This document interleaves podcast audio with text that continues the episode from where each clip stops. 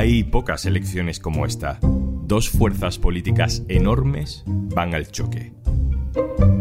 Una representa con sus imperfecciones a la izquierda de la pelea, el valor y la democracia. La otra a la nueva ola reaccionaria sin complejos ni ataduras. Una revancha está en juego. Soy Juan Luis Sánchez. Hoy en un tema al día, lucha de gigantes en Brasil.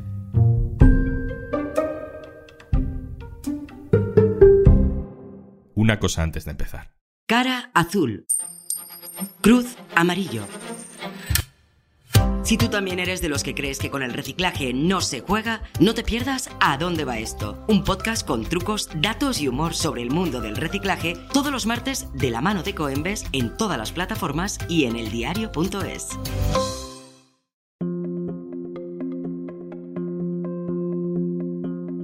Este domingo se celebra en Brasil la primera vuelta de las elecciones presidenciales. Solemos decir esto, pero esta vez incluso es verdad. No son unas elecciones más. Es el choque de dos modelos, de dos fuerzas, de dos gigantes políticos que sirven de ejemplo para todo el mundo. De un lado, el presidente actual, Jair Bolsonaro. que acabar con ese negocio, Lamento os mortos, lamento. Todos nós vamos morrer um dia. Aqui todo mundo vai morrer. O Sérgio vai morrer um dia. Bolsonaro podemos decir que ha seguido la estela de Donald Trump, incluso en la gestión del coronavirus, al que siempre restó importancia. Le hemos escuchado decir, en lo peor de 2020, que él lamentaba a los muertos, pero que todos tenemos que morir en algún momento. Y aquí le vamos a escuchar decir que basta de acobardarse ante el virus, que Brasil no puede ser un país de maricas. Não adianta fugir disso, fugir da realidade. Tem que deixar de ser um país de maricas. Ah, que prato Pero. Bolsonaro no es un imitador de Trump, no tuvo que forzar ningún personaje, ya venía así de fábrica, fue militar, leal a la dictadura de los años 60, un presidente que piensa que votar no sirve de nada y que en realidad solo la guerra soluciona los problemas, que ha dicho que si un niño tiene comportamientos gays hay que darle una paliza, que en según qué casos estaría a favor de la tortura, y también que le dijo a una diputada, yo no te violaría, no te lo mereces. Y enfrente de Bolsonaro tenemos a Lula da Silva.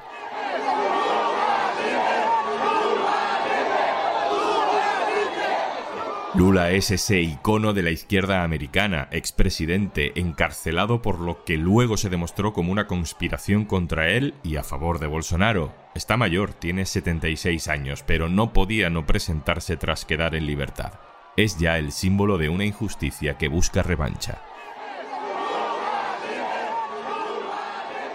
Las encuestas dicen que Lula ahora mismo aventaja a Bolsonaro en 17 puntos. La encuesta más reciente le sitúa en un 48% de los votos frente al 31% de Bolsonaro. El resultado de esta primera vuelta lo veremos el domingo, pero vámonos a Brasil a ver cuáles son las claves de esta batalla política por todo lo alto.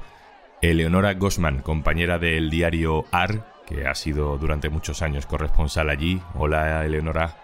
Hola, ¿qué tal? ¿Cómo están ustedes? Eleonora, en estas elecciones hay mucho en juego. Hay mucho en juego porque lo que está en juego se llama democracia. Se juegan dos eh, grupos políticos muy diferenciados entre sí. Yo te diría, uno es un grupo socialdemócrata, que es el grupo que rodea a Lula da Silva, y el otro es un grupo que yo lo calificaría como de extrema derecha, que es encabezado por el actual presidente brasileño, Jair Bolsonaro. ¿Por qué? Porque hubo y hay estos días acciones violentas muy brutales, ¿no? Al punto que, por ejemplo, hay un estudio que ha hecho la Universidad Federal de Río de Janeiro que identificó ya en el primer semestre de este año 40 muertos por violencia política. En su mayoría, obviamente, eran muertos por partidarios de Bolsonaro. Lo puedo reconfirmar por lo que ha pasado estos últimos días.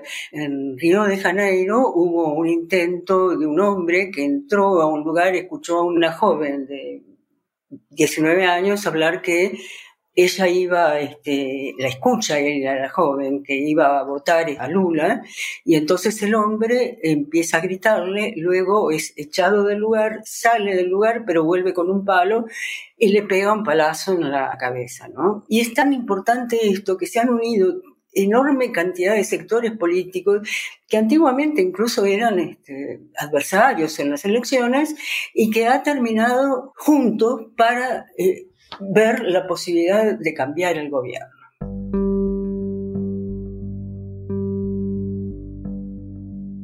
A casi todos los españoles que nos interesa la política nos suena más o menos la historia de Lula, pero volvamos a recordarlo, ¿por qué Lula acaba en la cárcel? Creo que Lula fue injustamente a la cárcel. Esta es mi opinión personal después de tanto tiempo de vivir acá y después de ver cómo fue el proceso anterior a que Lula fuera a la cárcel, que fue el proceso de eh, juicio político a la expresidenta Dilma Rousseff todos los procesos que le, le, hicieron a Lula fueron anulados por completo por la Corte Suprema, por entender que esos procesos habían sido parciales. Ex juez Sergio Moro, que fue el indicado, digamos, para llevar adelante las tropelías que implicaron estos juicios, como por ejemplo un juicio por un departamento que Lula no había comprado, que no era dueño de ese departamento ni su mujer tampoco, y que de ninguna manera habían enviado a reformar, como también acusaron el juez Moro y los fiscales, ¿no? Y que estuvo casi un año y medio hasta que lo liberaron. Eh, esto fue armado específicamente con ese objetivo, el objetivo de sacarlo a Lula de cualquier competencia electoral luego que habían logrado interrumpir el mandato de la expresidenta Dilma Rousseff. Era un juicio totalmente parcial y así lo hizo saber la propia Corte Suprema brasileña. A partir de eso fue muy simple todo lo demás. Lula pudo presentarse como candidato. Fue un fenómeno donde lo judicial se mezcló con lo político. En el momento en el que Lula va a la cárcel, mm, ¿estaba en un mal momento de popularidad? ¿Hay la sensación de que el gobierno de Lula mejoró Brasil? Mira, te doy una respuesta muy concreta. En el año 2010, él sale de su gobierno con 85% de popularidad. Bueno, con eso digo todo él no solo había cumplido sus compromisos, sobre todo con los sectores más postergados de la sociedad, los más vulnerables, sino que además de cumplir con esos compromisos había hecho más. Por ejemplo, de tener superávit fiscal, no déficit fiscal, superávit todos los años de gobierno. Consiguió algo que se llama gobernabilidad y previsibilidad, que es lo mismo que él predica ahora.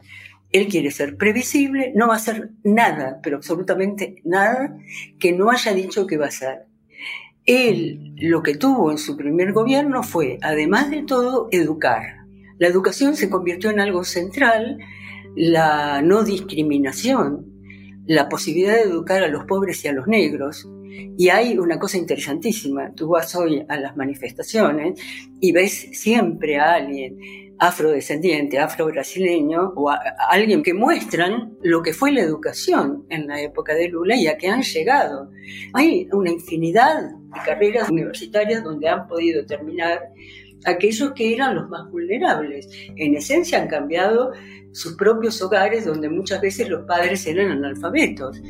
Esto es muy interesante porque en realidad si tú quieres una sociedad consciente y democrática, tiene que ser una sociedad educada probablemente ustedes en Europa esto no lo visualicen como algo central porque hace tiempo que estas conquistas pudieron hacerse, pero en un país como Brasil, cuando yo llegué había 16% de analfabetismo, ¿sí? Y eso había que combatirlo y transformarlo de alguna manera. Y lo hizo Lula. Si hacemos balance de la presidencia de Bolsonaro, yo creo que, bueno, con una mirada crítica a la ultraderecha, que es la nuestra, nuestras palabras no pueden ser muy amables. ¿Qué Brasil nos deja Bolsonaro si es que pierde las elecciones, Eleonora? Realmente Brasil quedó destruido después de Bolsonaro, está destruido literalmente. Está destruido tanto en lo que refiere a los procesos democráticos, pero también destruido en lo que es salud y educación.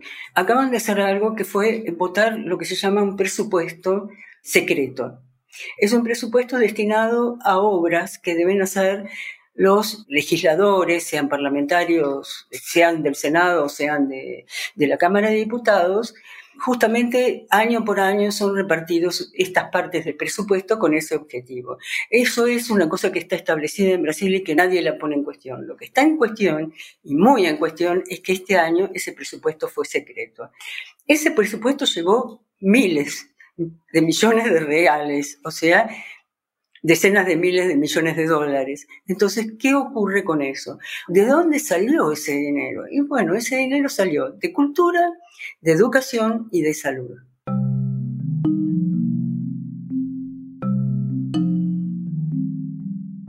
Antes hemos mencionado que Bolsonaro no es precisamente un demócrata de pura cepa sus coqueteos con Donald Trump, sus dudas sobre si votar es la mejor forma de solucionar los problemas.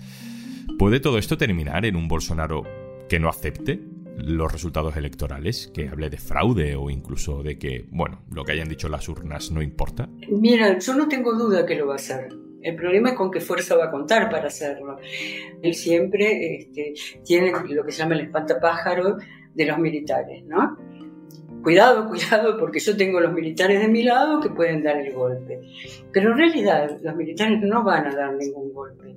¿Por qué? Porque hay una situación internacional que hoy no permite ese tipo de aventuras. Tienen, digamos, sentido estricto de qué es lo que está pasando en Estados Unidos, qué es lo que está pasando en Europa. Ese sería un error crítico. Pero que Bolsonaro va a tratar de hacerlo, no tenga duda.